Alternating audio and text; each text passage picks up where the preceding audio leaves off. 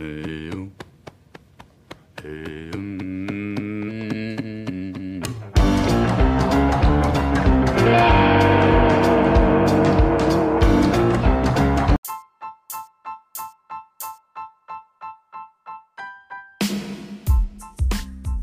O que é aquecimento global? Já ouviram falar sobre crise climática? Como colaboramos para tais eventos? Hoje no GiraiaCast. Desde o início dos processos de revolução industrial, a humanidade presencia a crescente degradação do seu espaço natural. Os adventos tecnológicos são pertinentes à época até hoje, como o descobrimento de matrizes energéticas contribuem fortemente para tal realidade. O fato de termos esses eventos iniciados pela utilização de combustíveis, como o carvão mineral e o petróleo, contribui para que as matrizes até hoje permaneçam majoritariamente em tal modelo. O fato desses princípios de combustíveis resultarem do acúmulo da decomposição de matéria orgânica, quando entram em combustão, acabam por liberar moléculas de carbono em forma gasosa. A união desse desses compostos de carbono como CO2 e CO, ou seja, dióxido e monóxido de carbono, eh, tais moléculas possuem propriedades químicas que os fazem ter a capacidade de absorver e conservar calor, provocando assim o aquecimento e os diversos fenômenos, fenômenos que os acompanham. É importante ressaltar a distinção entre dois conceitos: o efeito estufa e o aquecimento global. O efeito estufa é extremamente necessário para termos vida na Terra. Já o aquecimento global é um dos maiores problemas que nós temos hoje em dia. A grande questão está acerca do fato que o aquecimento global corresponde à intensificação do efeito estufa, fenômeno natural e necessário à vida. O efeito estufa é um fenômeno, fenômeno atmosférico ocorrente graças à retenção da energia por parte de gases presentes na atmosfera, principalmente o gás carbônico e o gás ozônio, graças a eles que, vi- que vivemos. Afirmamos isso visto que é possível a presença de água em estado líquido, além da preservação de uma temperatura média global de 25 graus Celsius. Ou seja, se não houvesse tal efeito, a temperatura da Terra seria provavelmente negativa, fazendo com que a vida nela se tornasse impossível. Já o aquecimento global é um fenômeno que resulta das atividades humanas, a qual acaba por liberar gases que possuem a capacidade de reter energia, como o próprio gás carbônico, em quantidades abusivas na atmosfera. Consegue aumentar ainda mais a temperatura terrestre, resultando em diversas ocasiões de desequilíbrio ambiental. Diante disso, é importante acrescentar que o aquecimento global é principalmente ocasionado pela queima de combustíveis fósseis, ou seja, hidrocarbonetos. É, nomenclatura que diz respeito a compostos que possuem somente hidrogênio e carbono. Esses, esses compostos lançam na atmosfera os produtos de sua combustão, que possuem, na sua grande maioria, é, majoritariamente átomos de carbono que realizam tal elevação na temperatura. Com esse processo de degradação, degradação ambiental, se mostra em risco uma série de aspectos globais e até mesmo a ascensão de problemas em cadeias, como, por exemplo, a elevação da temperatura resulta no derretimento de geleiras, que por sua vez ocasionam o aumento do volume dos oceanos, isso acaba criando uma bola de neve, uma coisa leva a outra. Tal elevação ameaça a existência de uma série de pequenas ilhas que podem desaparecer e assim acabar com a perpetuação das respectivas populações habitantes de tais localidades.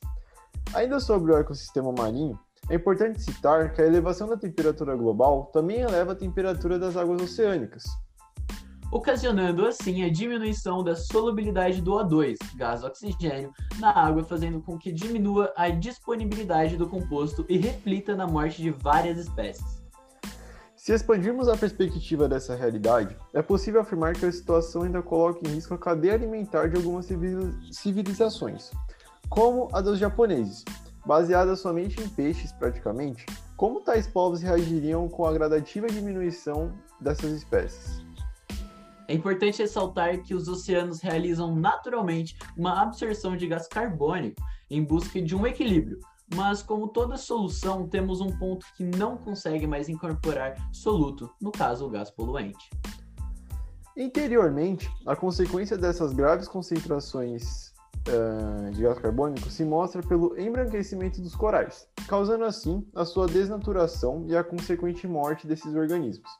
Além disso, no âmbito terrestre, e focando mais nos centros urbanos, à geração das chuvas ácidas, que possuem um alto poder erosivo e que são formadas na atmosfera a partir das reações ocorridas entre a água e os gases tóxicos presentes nesses meios, o que faz com que os processos de intemperismo se acelerem graças às propriedades ácidas.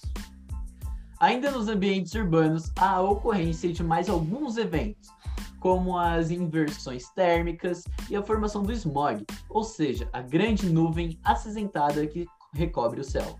Sabe aquele pôr do sol bonitão de fim de tarde? Pois é, ele só é formado por causa desses chamado smog, que dissipa os raios solares e forma tal efeito visual. Para os seres humanos, principais causadores de toda essa desordem, os efeitos não são nulos. A alta concentração dos poluentes geram doenças respiratórias que variam em sua gravidade. É importante pontuar que tais efeitos poluentes da queima de combustíveis não é aplicável somente aos derivados do petróleo, mas também ao gás natural, que atualmente sua utilização é feita majoritariamente para a produção de energia elétrica através das usinas termoelétricas, que se constitui como uma energia nada limpa, pois exibe o mesmo caráter poluente. Ainda que o carvão mineral seja os mesmos resultados, por mais que hoje seja minimamente usado, causou grandes efeitos em sua ascensão na primeira revolução industrial. Atualmente, há a defesa pela comunidade científica da expressão crise climática e não mais aquecimento global, graças ao fato que há lugares no, do planeta que ficam cada vez mais frios e outros mais quentes, devido ao fato que as estações climáticas não são mais, de, mais bem definidas como antigamente. Além dos efeitos já comentados, é importante citar que, com o fato da camada de ozônio não estar em sua total existência, graças ao buraco gerado nela pela emissão de gases CFCs, ou seja, clorofluorcarbonetos, muito utilizado no século passado em equipamentos de refrigeração e climatização. Essa camada serviria como filtro dos raios solares. Assim, com essa falha gerada, os raios solares chegam com mais energia à Terra e assim também gera maiores temperaturas, ocasionando outros problemas além de temperaturas elevadas, como também um aumento na incidência de câncer de pele. Mas o que podemos fazer frente a esse caos, meu caro Usni? Bom, são atitudes simples, mas difíceis de serem implementadas graças ao nosso costume e graças às leis do mercado.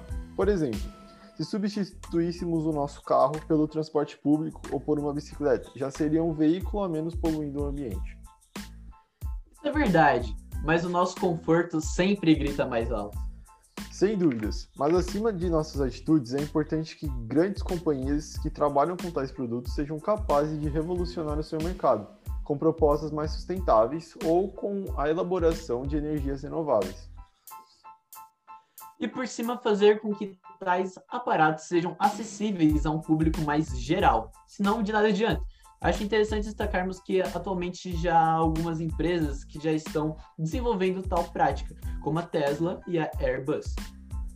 A americana Tesla, criada e comandada pelo Elon Musk, que também empreende em outras áreas da tecnologia, inova no ramo automotivo já há alguns anos, implantando no mercado uma frota completamente movida a carros 100% elétricos e ainda com uma elaborada inteligência artificial presente no automóvel. Musk sempre impressiona, mas pensando na Airbus, há projetos de aviões elétricos? Não, por enquanto, a ideia da Airbus é um pouquinho diferente. A fabricante francesa de aeronaves idealiza um projeto denominado por eles como Zero E, querendo fazer referência a Zero Emission, ou seja, zero emissão de carbono. Visto que os aviões a jato usam querosene e os aviões com motores que não são a jatos podem usar avegás, os mesmos veículos carregam toneladas de combustível para conseguir percorrer as longas distâncias. Dessa forma, a francesa idealiza a modificação dos motores das aeronaves já existentes para que realizem a combustão com hidrogênio e a criação de um charuto, ou seja, a estrutura do avião onde estão os passageiros, de uma forma nova, para que possa comportar os tanques crioscópicos com o novo combustível.